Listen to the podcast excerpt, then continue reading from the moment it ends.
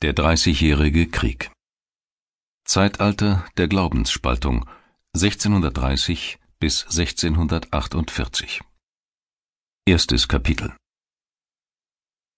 Die deutsche Geschichte der zweiten Hälfte des 16. und der ersten Jahrzehnte des 17. Jahrhunderts ist geprägt von einem plötzlichen Klimawechsel, einem Einbruch, der als kleine Eiszeit bezeichnet werden kann diese Klimaveränderung führte zu häufigen Missernten, und da die Bodenausnützung nicht gesteigert werden konnte und die zu ernährende Bevölkerung gestiegen war, traten Hungersnöte ein. Ebenso kam es zu einer enormen Teuerung, das Bettlerwesen griff um sich und eine Verelendung weiter Kreise war zu beobachten.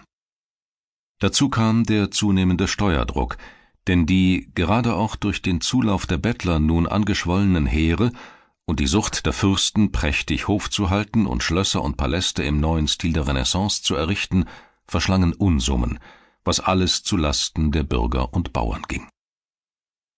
Die Auswirkungen waren nicht im ganzen Reich gleich. Auch die deutsche Wirtschaft erfuhr durch die Entdeckung Amerikas und der neuen Handelswege, der Handel reagiert ja schnell, eine Umstrukturierung. Das Mittelmeer als Handelszentrum verlor an Bedeutung damit auch die dorthin ausgerichteten deutschen Handelsplätze, etwa Augsburg. Dafür verlagerte sich der Kommerz in nördliche Städte, Frankfurt, Köln, natürlich in die Hafenstädte Hamburg, Bremen und vor allem in die de facto schon nicht mehr zum Reich gehörenden Niederlande, worunter auch das heutige Belgien zu verstehen ist, wo sich sagenhafte Reichtümer ansammelten. Die Nöte des Volkes, seine Hilflosigkeit gegenüber den Wetterkatastrophen, trieb die Leute nicht nur zur frommen Andacht, sei es dieser, sei es jener Konfession, sondern auch in das Reich des Aberglaubens, der Sterndeuterei, der Scharlatane, die die Zukunft voraussagen zu können behaupteten und dergleichen mehr. Und vor allem, es griff eben in dieser zweiten Hälfte des 16. Jahrhunderts der Hexenwahn um sich. Man beschuldigte zumeist Frauen, aber auch Männer, Unwetter, Feuersbrünste und Seuchen herbeigehext zu haben, mit dem Teufel im Bunde zu sein und so weiter. Das Kapitel Hexenverfolgung, das düsterste in der deutschen Geschichte neben der Judenverfolgung, erforderte, wollte es ausführlich dargestellt werden, einen eigenen Band. Hingewiesen sei, dass die Hexenverfolgung nicht nur in katholischen Gegenden grassierte, sondern durchaus auch in denen des neuen Glaubens. Die Hexenprozesse verdienten den Namen Prozess nicht. Richter, Ankläger, Gutachter waren ein und dieselbe Person. Selbstverständlich wurde die Folter angewendet. Grotesk etwa, wer selbst der Folter widerstand und weiter leugnete, wurde eben deshalb für schuldig befunden, weil er die Folterqualen nur mit Hilfe des Teufels, mit dem er also im Bund sein musste, aushalten konnte. Es war also kein Prozess, und von fair konnte schon gar keine Rede sein. Wer in die Mühle, ja nur in die Nähe der Mühle der Hexenverfolger geriet, der war verloren. Es gab, gefürchtet um 1590 war ein gewisser Meister Abriel, meist selbsternannte Hexenbeschauer, die von Ort zu Ort und von Stadt zu Stadt zogen und die ihnen als verdächtig bezeichneten Personen Millimeter für Millimeter selbst an den intimsten Stellen nach Hexenzeichen untersuchten. Wehe, wenn einer oder eine ein irgendwie eigenartig geformtes Muttermal hatte. Da diese Meister Erfolgshonorar bezogen, kann man sich das Ergebnis denken. Als Beispiel. Allein in der kleinen Stadt Schongau in Bayern wurden in den Jahren 1591-92 64 Frauen und Männer als Hexen und Hexer hingerichtet.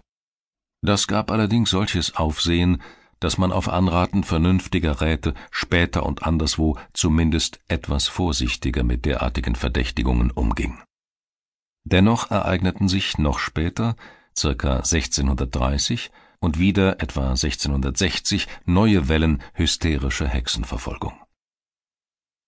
Aufgeklärte Stimmen, wie die des Arztes Johann Weyer in Düsseldorf, der Jesuiten Adam Tanner und Friedrich Spee und des reformierten Pfarrers Balthasar Becker, die alle freimütig den Hexenglauben angriffen, hatten wenig und erst späten Erfolg.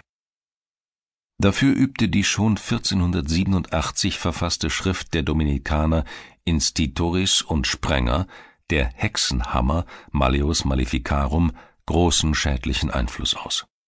Wie viel tausend unschuldige Frauen und Männer, selbst Kinder, dem Hexenwahn zum Opfer fielen, lässt sich wohl nicht mehr feststellen. Es war übrigens keine europaweite Erscheinung. Zwar sind Hexenverbrennungen auch anderswo bezeugt, aber weitaus den größten Anteil an dem Wahn hatte, bedingt durch die oben erwähnte allgemeine Rezession, der deutschsprachige Raum. Wie stark sogar ein heller und aufgeklärter Kopf dem Aberglauben verfallen konnte, zumindest partiell, zeigt das Beispiel Johannes Keplers. Er war der wohl größte Erneuerer der Naturwissenschaften, derjenige, der eigentlich erst das kopernikanische Weltsystem durchsetzte.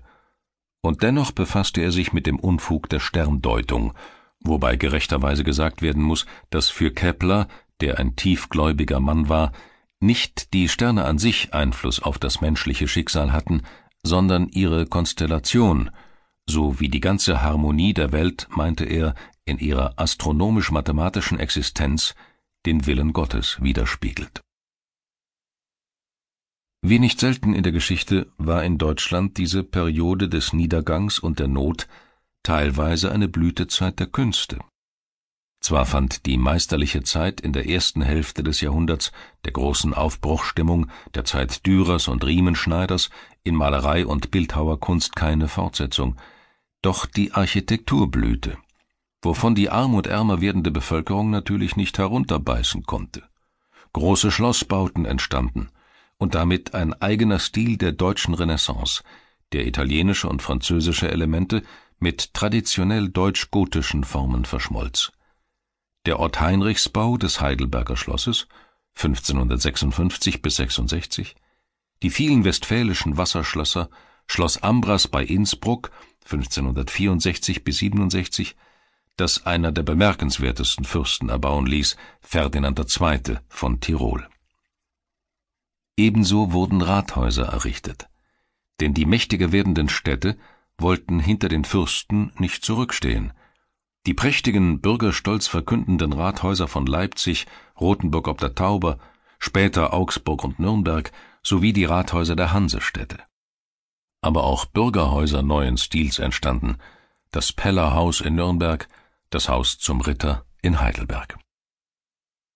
Der wichtigste Sakralbau, der die Bauformen römischer Kirchen sozusagen übersetzte, die erste reine Renaissance-Hallenkirche nördlich der Alpen, ist St. Michael in München, 1583 bis 97, eine Jesuitenkirche, bewusst nach dem Vorbild von Il Gesù in Rom gestaltet, nicht nur ein Kunstdenkmal bedeutender Größe, sondern auch, wie vom streng katholischen Herzog Wilhelm V. von Bayern beabsichtigt, ein Bollwerk der seit dem Trientiner Konzil von Rom aus energisch betriebenen Gegenreformation